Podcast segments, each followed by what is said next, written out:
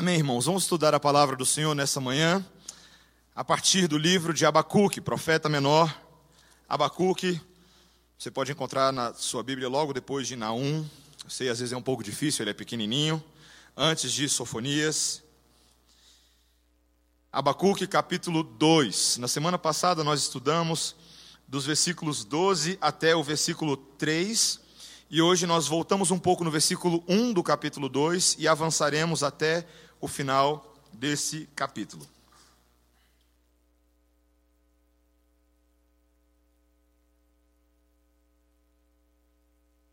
Essa é a palavra do Senhor para nós nessa manhã e que o Espírito, irmãos, ele possa de fato nos encontrar, falar aos nossos corações, nos alegrar, nos confortar, também nos constranger naquilo que precisamos mudar. Que ele faça isso no nosso meio. Essa é a palavra de Deus. Por-me-ei na minha torre de vigia, colocar-me-ei sobre a fortaleza e vigiarei para ver o que Deus me dirá e que resposta eu terei à minha queixa. O Senhor me respondeu e disse: Escreve a visão, grava-a sobre tábuas, para que possa ler até quem passa correndo. Porque a visão está ainda para cumprir-se no tempo determinado, mas se apressa para o fim e não falhará. Se tardar, espera-o porque certamente virá, não tardará. Eis o soberbo, sua alma não é reta nele, mas o justo viverá pela sua fé. Assim como o vinho é enganoso, tampouco permanece o arrogante, cuja gananciosa boca se escancara como o sepulcro, e é como a morte, que não se farta. Ele ajunta para si todas as nações e congrega todos os povos. Não levantarão, pois, todos estes contra ele um provérbio, um dito zombador? Dirão: Ai daquele que acumula o que não é seu, até quando? E daquele que a si mesmo se carrega de penhores. Não se levantarão de repente os teus credores? E não despertarão os que, hão de, os que te hão de abalar? Tu lhes servirás de despojo. Visto como despojaste a muitas nações, todos os mais povos te despojarão a ti, por causa do sangue dos homens e da violência contra a terra, contra a cidade e contra todos os seus moradores. Ai daquele que ajunta em sua casa bens mal adquiridos, para pôr em lugar alto o seu ninho, a fim de livrar-se das garras do mal. Vergonha maquinaste para a tua casa, destruindo tu a muitos povos, pecaste contra a tua alma. Porque a pedra clamará da parede, e a trave lhe responderá do madeiramento. Ai daquele que edifica a cidade com sangue e a fundamenta com iniquidade. Não vem do Senhor dos exércitos que as nações labutem para o fogo e os povos se fatiguem em vão? Pois a terra se encherá do conhecimento da glória do Senhor, como as águas cobrem o mar. Ai daquele que dá de beber ao seu companheiro, misturando a bebida o seu furor, e o que o embebeda para lhe contemplar as vergonhas. Serás farto de opróbrio em vez de honra. Bebe tu também e exibe a tua incircuncisão. Chegará a tua vez de tomares o cálice da mão direita do Senhor, e ignomínia cairá sobre a tua glória. Porque a violência contra o Líbano te cobrirá, e a destruição que fizeste dos animais ferozes te assombrará, por causa do sangue dos homens e da violência contra a terra, contra a cidade contra todos os seus moradores. Que aproveita o ídolo, visto que o seu artífice o esculpiu, e a imagem de fundição, mestra de mentiras, para que o artífice a confie na obra, fazendo ídolos mudos. Ai daquele que diz à madeira: acorda, e a pedra muda, desperta. Pode o ídolo ensinar? Eis que está coberto de ouro e de prata, mas no seu interior não há fôlego nenhum. O Senhor, porém, está no seu santo templo. Cale-se diante dele toda a terra. Essa é a palavra do Senhor, oremos. Senhor, nós te louvamos por textos como o do profeta Abacuque registrados há aproximadamente 2.700 anos atrás, Senhor. Mas textos que falam tão poderosamente a nós hoje. Não comunicaram somente as tuas verdades ao povo daqueles dias, mas especialmente ao povo de Deus hoje, que possui a revelação completa e a interpretação adequada pelas lentes de Cristo. Dá-nos o teu espírito iluminador nessa manhã, para que entendamos a tua lei, em nome de Jesus, Senhor. Amém. Ah, em 2005, meus irmãos, um um filme, talvez muitos aqui não assistiram esse filme, mas um filme ficou ah, muito famoso, chamado V de Vingança. Em inglês ele se chama V de Vendetta. Ah, é um filme que ele retrata uma, uma Inglaterra diferente, num futuro distante, um futuro distópico. Ah, e naquele futuro inglês ah, existe um regime totalitário, um regime fascista que foi ah, imposto por um partido chamado Fogo Nórdico. Ah, e a protagonista principal ah, desse filme é uma moça chamada Evie Hammond, é interpretada pela Natalie Portman, eu sei que vocês conhecem ela. ela é uma garota de classe trabalhadora e, e que foi salva de uma situação de vida ou morte por um misterioso homem mascarado, conhecido apenas pelo codinome V. É assim que ele se identifica. Ah, é um homem extremamente carismático, um defensor da liberdade, muito habilidoso na arte do combate, da luta, mas ele não tira a sua máscara por nada. Ah, e ele faz vingança.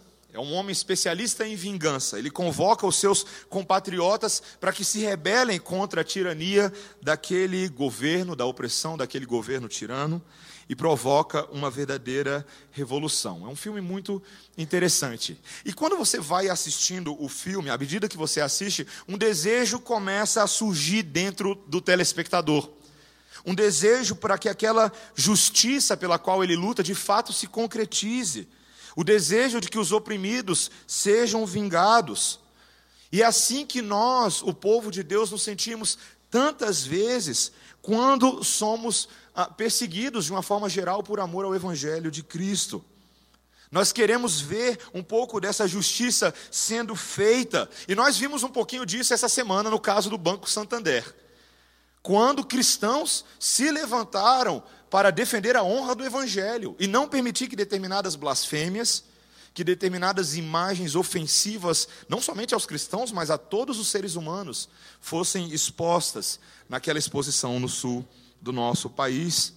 Essa semana eu estava lendo notícias, mas eu recebo alguns informes missionários, e toda vez que eu leio notícias sobre a igreja perseguida, sendo esmagada sob a mão perversa de governos ímpios, governos ateus que não adoram o verdadeiro Deus, a minha vontade tantas vezes, meus irmãos, é de pedir ao Senhor que envie um exército e esmigale cada um daqueles que estão fazendo mal contra o povo de Deus. Mas o que, que acontece quando essa retribuição não acontece do nosso jeito? Quando nós ah, não temos a resposta das nossas orações respondidas na medida que nós achamos que estamos orando. Será que a gente deveria sair por aí, os mascarados, os, os bad blocks de Jesus, fazendo estrago por aí, não é exatamente isso que a palavra de Deus nos orienta, meus irmãos. Até porque a nossa vingança nunca vai chegar à altura da vingança que só Deus pode fazer. E é isso que esse texto nos ensina hoje. Esse é um, desse, esse é um daqueles textos difíceis, que fala de um Deus justo em cada um de suas ações. Um Deus que nos instrui como viver tanto sob as ameaças dos tiranos deste mundo tenebroso, mas um Deus que ao mesmo tempo conta, ao mesmo tempo toma conta de tudo o que está acontecendo e não faz vista grossa. Ele nos ensina três coisas que ele realiza para executar a sua perfeita vingança e a sua perfeita justiça, para que elas prevaleçam. A primeira coisa que nós vamos ver aqui é que Deus faz o feitiço se voltar contra o feiticeiro. Ele faz com que os inimigos caiam nas suas próprias armadilhas. Depois nós veremos que o Senhor nos consola com a garantia de que isso vai acontecer. E último lugar, ele nos faz viver e confiar nas suas infalíveis promessas dentro dessas circunstâncias, dentro dessas circunstâncias. Vejamos esse feitiço que se volta contra o feiticeiro. No nosso contexto aqui, o julgamento de Deus sobre o seu povo era um julgamento que estava vindo e era um julgamento justo. Ainda que Deus utilizasse uma nação pagã, como os babilônios, para alcançar os seus propósitos, o fato era que o próprio povo de Deus era mau. A maldade havia se espalhado entre o reino de Judá. E Abacuque é um profeta que está ah, sendo utilizado por Deus para proferir um oráculo, uma sentença contra o povo de Deus, mas ao mesmo tempo ele faz parte do povo de Deus. Ele se condói da situação, ele, ele se volta para o Senhor, que é o seu Deus da aliança, e fala: Senhor, até quando? O Senhor permitirá que esses babilônios saiam impunes. Eu sei que nós somos maus, Senhor, mas o Senhor simplesmente vai permitir que isso aconteça. E talvez isso, isso seja um dos ensinos mais surpreendentes de todo o livro de Abacuque. O fato de que os próprios instrumentos do castigo divino sobre Israel seriam eles mesmos punidos pelo Senhor. Deus tanto usa os babilônios quanto pune os babilônios por aquilo que eles fazem.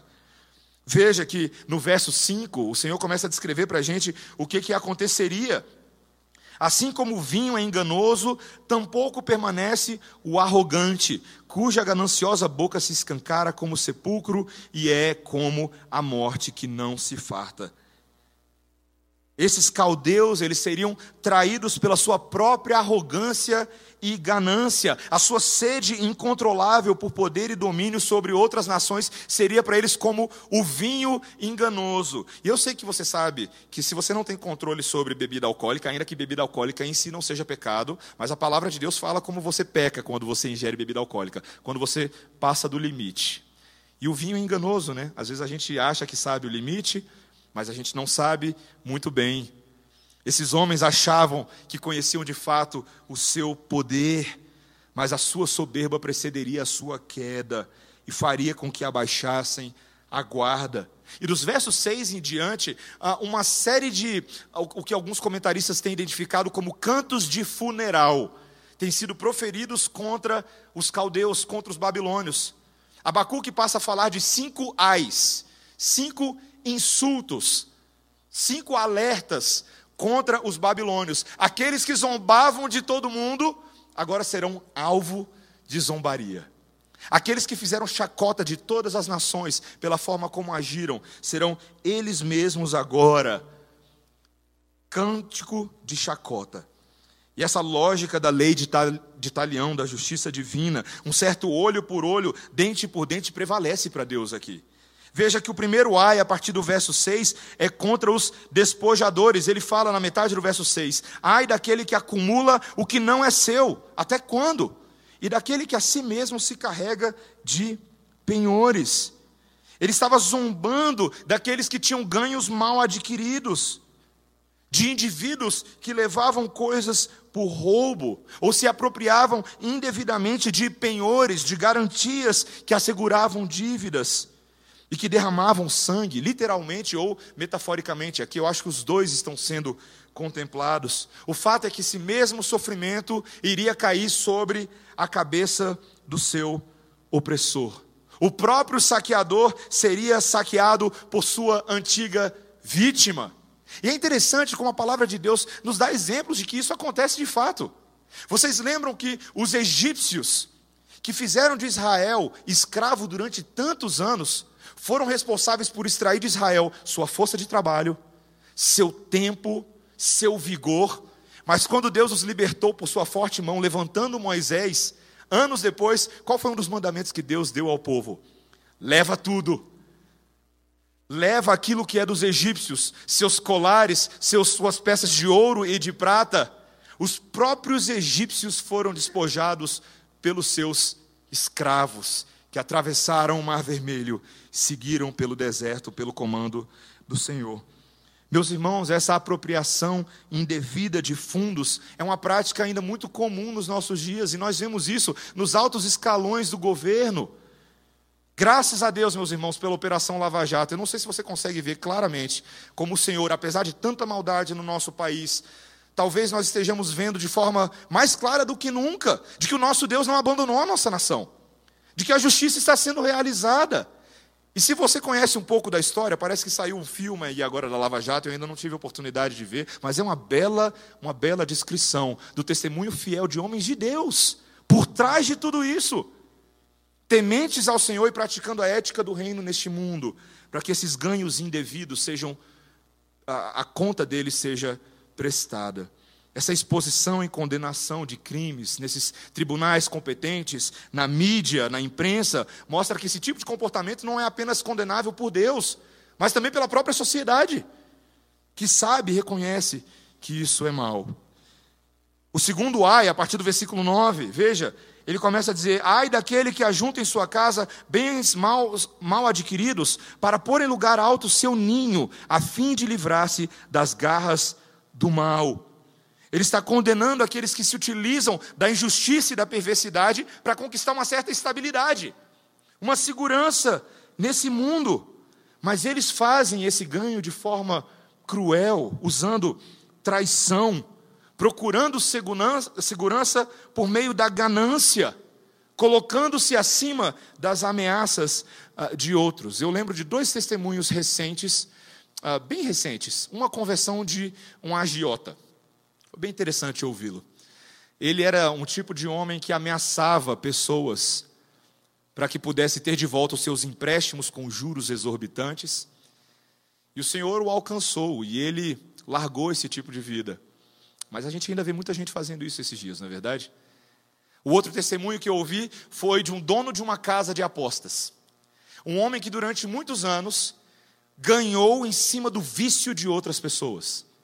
Que se utilizava desse vício e alimentava esse vício. Era um dono de um cassino ilegal nos Estados Unidos. E ele criava todo esse cassino, todo esse ambiente para que os gastadores nunca conseguissem parar de gastar. Até que o Senhor o alcançou. E ele largou aquele negócio, ele desfez aquilo tudo, porque ele entendia que durante muitos anos ele colaborou para que pecadores fossem mais pecadores. E ele o fez da pior maneira possível. Esses tubarões que ameaçam outros, o texto nos diz que eles sofrerão uma morte vergonhosa. Esses que constroem os seus bens em cima da boa vontade dos outros, o texto nos fala, a partir do versículo 11, porque a pedra clamará da parede e a trave lhe responderá do madeiramento. Os próprios materiais de construção que eles utilizaram serão contra ele, um testemunho contra eles.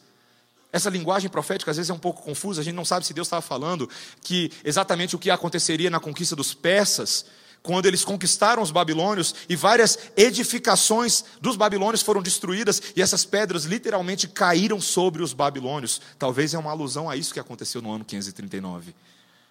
Mas fato é, meus irmãos, que o Senhor haverá de prestar contas e pedir prestação de contas dessas pessoas. O terceiro ai, a partir do versículo 12, veja o que ele diz: ai daquele que edifica a cidade com sangue e a fundamenta com iniquidade. Não vem do Senhor dos exércitos, em que as nações labutem para o fogo e os povos se fatiguem em vão. Essa crueldade, esse derramamento de sangue, esses crimes hediondos cometidos pelos babilônios, eram a forma deles de, através da humilhação das nações, impor o medo. Impor o medo. Quanto mais horrendo o crime, mais medo o povo teria de se rebelar, mais medo o povo teria de se revoltar porque ninguém queria correr o risco de ter uma punição hedionda, ser humilhado publicamente. Era a mesma coisa que acontecia nos dias de Jesus. A crucificação pela qual nosso Senhor passou era um desses métodos de extrema humilhação. E os romanos faziam aquilo para que, uma vez vendo essa pública exposição de vergonha, os judeus não se revoltassem, os judeus ficassem caladinhos. Mas Deus condena esse tipo de coisa também, meus irmãos esses que realizam limpeza étnica com a sua crueldade. Nós vemos ainda nos nossos dias nações que invadem outras nações para conquistar o seu petróleo, os seus recursos naturais, o que quer que seja, mas o fazem a despeito da vida, fazendo limpeza étnica, colocando pessoas para fora dos seus territórios. Mas a justiça de Deus vai prevalecer. Há uma ponta de esperança no meio de toda essa declaração, veja o versículo 14: Pois a terra se encherá do conhecimento da glória do Senhor, como as águas cobrem o um mar. Haverá um dia de que o conhecimento de Deus a respeito da maldade dessas coisas e da sua justiça invadirá tudo, e todos verão. Essa crueldade não vai ficar impune. O quarto ai, versículo 15: ai daquele que dá de beber ao seu companheiro, misturando a bebida o seu furor e o que o embebeda para lhe contemplar as vergonhas. Talvez esse seja um dos piores ais que nós temos aqui. Os babilônios humilhavam não somente através de execuções públicas, mas também embebedando os seus cativos, provavelmente para espécies de shows e teatros públicos, onde eles embebedavam os seus cativos e eles se apresentavam ali sem roupa alguma, nus, e eles contemplavam as suas vergonhas.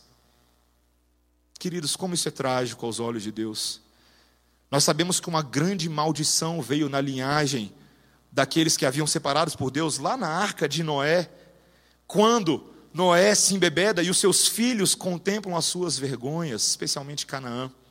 E o Senhor faz cair sobre ele uma maldição, uma maldição que não é somente sobre ele, mas sobre toda a sua linhagem, porque a vergonha da nudez era um símbolo do pecado desde o Éden. Desde o Éden. Hoje nós vemos, meus irmãos, aqueles que promovem a vergonha e ganham e lucram em cima disso. Os produtores de pornografia, aqueles que faturam rios de dinheiro com jogos de azar, com drogas, todos os tipos de recursos que fazem com que o ser humano perca o controle sobre as suas faculdades. Essa exploração de vícios humilhantes, e meus irmãos, me permita ser bem honesto, no aconselhamento pastoral, eu tenho que lidar com toda sorte de pecado. E é terrível ver pessoas presas a vícios dos quais eles não conseguem fugir há anos. Mais terrível ainda aos olhos do Senhor são aqueles que promovem isso. Aqueles que lucram com isso. Veja que o texto nos diz no versículo 17, 16 e 17, que aparentemente o pecado dos babilônios havia afetado o próprio Líbano, seu vizinho, Talvez uma referência à batalha de Carcameste em 605 a.C., onde eles provavelmente ali fizeram caça de animais e caça de pessoas. O texto nos deixa bem claro que esses animais selvagens foram caçados por entretenimento. Interessante que a palavra de Deus condena a caça por entretenimento, não a caça com a finalidade de consumo, a caça com a finalidade de fazer proveito dos recursos da natureza, mas aquela caça que tem o objetivo tão somente de contemplar a morte dos seres vivos. E faz graça com isso. E o último ai, Senhor, queridos, versículo 18. Ele diz que aproveita o ídolo visto que o seu artífice o esculpiu e a imagem de fundição mestra de mentiras, para que o artífice confie na obra, fazendo ídolos mudos. Ai daquele que diz a madeira acorda e a pedra muda desperta. Pode o ídolo ensinar? Talvez o que era mais rampante na vida religiosa desse povo era sua idolatria. Eles se confiavam tanto no seu poderio militar, mas especialmente nos deuses que eles erguiam para eles mesmos. Ídolos, queridos, de pedra. Ídolos de ouro e prata, que ainda que fossem belos externamente, eram incapazes de fazer qualquer coisa pelos babilônios, mas eles depositavam a sua fé naquelas pedras. O Senhor deixa bem claro que chegaria o dia em que esses ídolos falsos, mortos e mudos, que não podem ensinar, seriam todos eles julgados pelo Senhor. Porque enquanto eles estão calados, o versículo 20 nos diz: o Senhor, porém, está no seu santo templo. O Senhor está no seu santo templo. E porque Ele está no seu santo templo, comunicando Sua glória, Sua presença e Sua vontade, quem se cala não são os ídolos, mas somos nós. Cale-se diante dEle toda a terra. Queridos, o que a gente aprende com todos esses ais? Com esses insultos contra os babilônios? Sabe o que nós aprendemos? Que com Deus não se brinca. Eu tenho a impressão de que ah, nós temos uma teologia muito fraca do pecado. E é por isso que a gente ignora o Antigo Testamento. A maioria das pessoas não gosta do Antigo Testamento porque Deus é duro contra o pecado. Deus é duro contra o pecado. Ontem eu e o presbítero ah, Cláudio estávamos compartilhando como de vez em quando o reverendo Breno faz falta. Querido reverendo Breno, com a habilidade maravilhosa de admoestar a igreja, sem dar voltas sobre o pecado. Sabe por que, que eu e você precisamos ouvir sobre isso, meus irmãos? Porque nós não estamos falando aqui dos babilônios lá longe, há milhares de séculos atrás, nós estamos falando de nós. Nós que condenamos o governo, nós que condenamos as pessoas aí fora, nós fazemos as mesmas coisas e você e eu sabemos disso. Eu e você sabemos disso com clareza. Com o Senhor não se brinca, sim, meus irmãos. Ele é o nosso Deus. Ele é o nosso Pai querido, Ele é o nosso paizinho próximo, mas Ele é o nosso Senhor, Ele é o nosso proprietário e Ele é santo, Ele pesa cada ação dos homens e executará vingança no tempo certo, nada passa despercebido dos seus olhos que vagueiam sobre toda a terra. Sua onisciência não vê apenas aquilo que é externo a nós, mas Ele vê o nosso coração, Ele nos conhece. Ele sabe da maldade de cada ser humano, inclusive do seu próprio povo. O nosso erro é porque nós achamos que, uma vez que desfrutamos da graça de Cristo Jesus hoje e tivemos os nossos pecados perdoados, é que esses pecados, o seu valor, o seu peso, foram completamente apagados. Isso não é verdade, porque o Cristo crucificado na cruz em meu lugar e no seu lugar é a prova de que o nosso pecado de fato é muito grave aos olhos de Deus. Nós não sabemos exatamente como será o nosso julgamento final. Eu não sei. Mas a palavra de Deus nos permite especular um pouco. De que naquele dia em que nós estivermos na presença do Cordeiro Santo de Deus que tira o pecado do mundo e do Deus Todo-Poderoso, nós não receberemos apenas uma declaração de finge que nada aconteceu, pode sair para cá porque Jesus morreu por você. Eu acho que não vai ser assim. Eu acho que naquele dia eu e você teremos uma noção perfeita da nossa maldade. Não sei como. E é porque nós teremos uma noção perfeita da nossa maldade, que nós também teremos uma noção perfeita da bondade de Deus em Cristo Jesus, somente naquele dia. Nós alcançaremos esse entendimento. Meus irmãos, nós temos que tomar cuidado, porque o nosso Deus é justo, e muitas vezes essa justiça que às vezes parece que está reservada só para o futuro, ela acontece agora. Deus às vezes permite que os nossos feitiços se voltem contra nós que as armadilhas que nós preparamos para outros sejam aquelas nas quais nós caímos primeiro.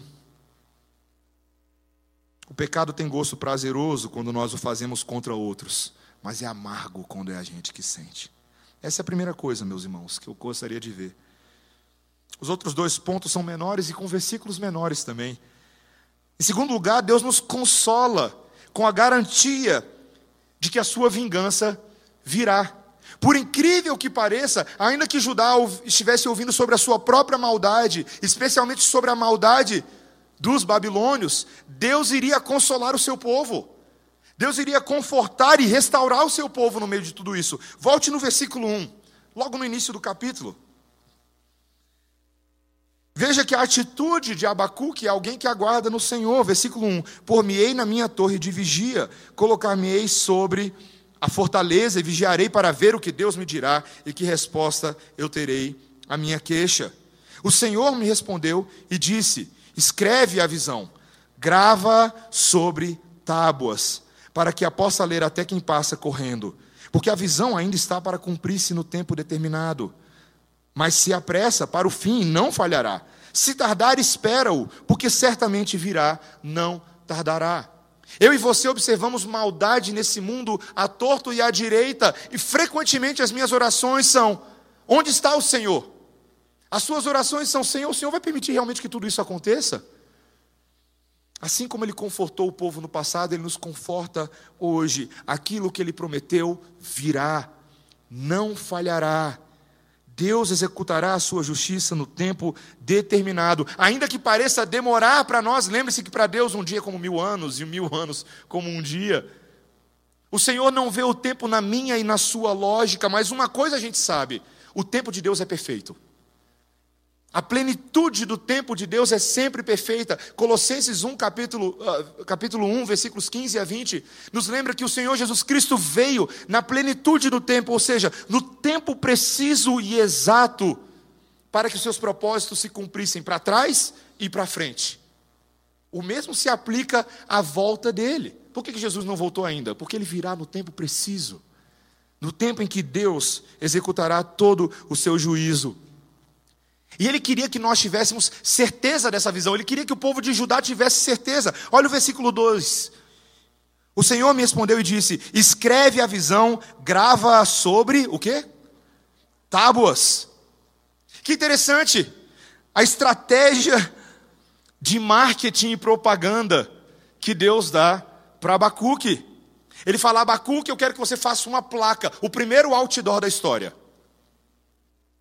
Uma placa para que qualquer pessoa veja. Você sabe que quando você está dirigindo, descendo ali pela IPTG, ou descendo ali perto do Bandeirante, aí você vai vendo um monte de outdoors que tem, não é verdade? Engraçado, mesmo quando não tem imagem alguma no outdoor, quando só está o convite para você ser um anunciante, você olha mesmo assim. Você olha para ele e lá está escrito: Viu como você viu? Já viu essa? Né? Viu como você viu? E aí tem lá um telefone para você se tornar um anunciante. Literalmente o texto diz: para que possa ler até quem passa correndo. Meus irmãos, o nosso Deus ele é muito inteligente, porque mesmo sabendo que a tradição oral da transmissão oral da vontade de Deus ao longo de tantos séculos fazia parte da história do povo de Deus, ele ainda assim queria registrar. Ele queria colocar em palavras para que aqueles que passam correndo nessa vida pudessem vê-las, pudessem consultá-las. Meus irmãos, que bela imagem daquilo que eu e você temos hoje de manhã. Eu e você vivemos vida muito corridas, muito corridas, não é verdade? O que eu preguei semana passada, alguém lembra? Seja honesto. Os três pontos, sermão da manhã e da noite. Os três pontos, tá vamos dizer que você lembra. Teve um efeito especial aí. Vamos supor que você lembra do que eu falei. Mas e duas semanas atrás? Três semanas atrás? Difícil às vezes lembrar, né? Tem que ir lá no site, pedir para o pastor o, manuscrito do sermão, ou alguma coisa do tipo, ou roubar as notas ali da Débora Arocha, que sempre anota tudo. Queridos, o Senhor sabe que a nossa mente, ela é curta, ela é breve, que a gente tem muita amnésia. Mas, meus irmãos, o Senhor prega um sermão para a gente todas as semanas, porque Ele escreveu tudo o que nós precisamos. Para que nós que vivemos vidas corridas, pudéssemos parar diante do outdoor do Senhor. Ele usa esse método há tantos anos. No Monte Sinai, quando Moisés sobe, ele registra os dez mandamentos de Deus nas tábuas da lei, nas pedras da lei do povo de Deus. Deus é um Deus que gosta de escrever, ele ama escrever. E o Espírito Santo de Deus, que é o maior escritor de todos os tempos, escreveu as palavras deste livro da lei, através de 40 autores diferentes, em 1500 anos diferentes, para que eu e você tivéssemos a certeza que o Deus de Abacuque é o nosso Deus hoje. De que essa palavra perdura durante todos esses tempos. E compete a mim e a você termos o nosso coração confortado nas palavras desse livro da lei. Meus irmãos, que grave pecado quando eu e você não lemos a Bíblia é fazer pouco caso do método do Senhor de se comunicar conosco. O que temos aqui não são palavras de outrora, são palavras de agora. Palavras que nos confortam, que nos mudam, que nos confrontam. Palavra que nos aponta para algo além de nós. Palavra que nos fala, nos fala de esperança, que nos fala de amor, de perdão, de reconciliação. Palavra que nos fala de pecado, que nos fala da necessidade de arrependimento, mas também da necessidade de fé, eu e você precisamos desse lembrete, de um lembrete de um Deus que vingará o seu povo, e um Deus que preserva o seu povo em meio a tudo isso. E esse é o meu último ponto. Deus nos ensina a viver à luz dessa realidade. Ele nos faz viver e confiar em Suas infalíveis promessas. Eu li 20 versículos com os irmãos hoje, mas meu último ponto é apenas metade de um único versículo, versículo 4. Eis o soberbo, sua alma não é reta nele. Leamos juntos. Mas o justo viverá pela sua fé. O justo viverá pela sua fé. O Senhor cria aqui um contraste, um contraste interessante, um contraste entre os caldeus e o seu povo. Os caldeus são aqueles que são injustos, ímpios, cuja alma não é reta, aqueles que abominam a verdade de Deus. Mas o justo viverá pela sua fé. Essa construção aqui no hebraico ela é muito interessante.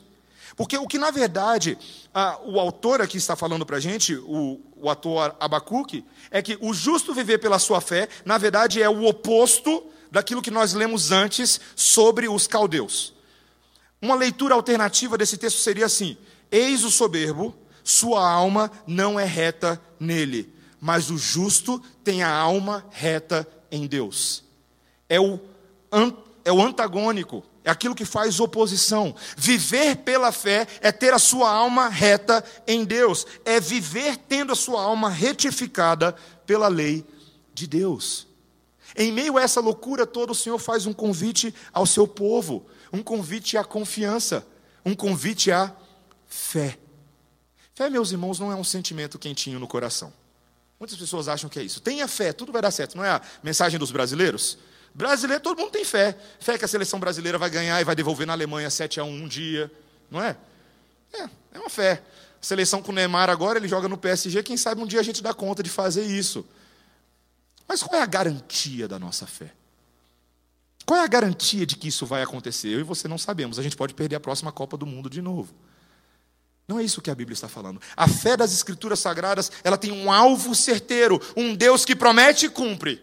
Um Deus que faz tudo exatamente de acordo com a sua palavra, porque ele não é homem para mentir. Mas fé verdadeira me ensina a obedecer e a viver debaixo deste Deus. Viver em obediência à sua lei. Meus irmãos, é tão interessante como essa frase tem sido utilizada no Novo Testamento como o pilar do cristianismo. Essa frase tem sido a alma da reforma protestante nos últimos 500 anos. E neste ano nós estamos celebrando os 500 anos da reforma. Lutero começou a enxergar que em todas as escrituras essa frase se achava, não apenas em Romanos 1,17, não apenas em Gálatas 3,11, não apenas em Hebreus no capítulo 10, essa era a frase que sustentava a lógica do Novo Testamento em Cristo Jesus. O justo viverá pela sua fé. Nós somos justificados, meus irmãos, pela fé. Em primeiro lugar, pelo alvo seguro das nossas promessas. O Deus que prometeu que o Messias viria foi o Deus que enviou o Messias. Você compreende isso? Ele cumpriu o que ele falou. E eu e você podemos ter confiança na Sua palavra. Não apenas confiança, mas agora fé para viver. Fé para sermos santos debaixo do governo de Deus fé para não sermos como os caldeus, como os babilônios, mas fé para sermos como Jesus.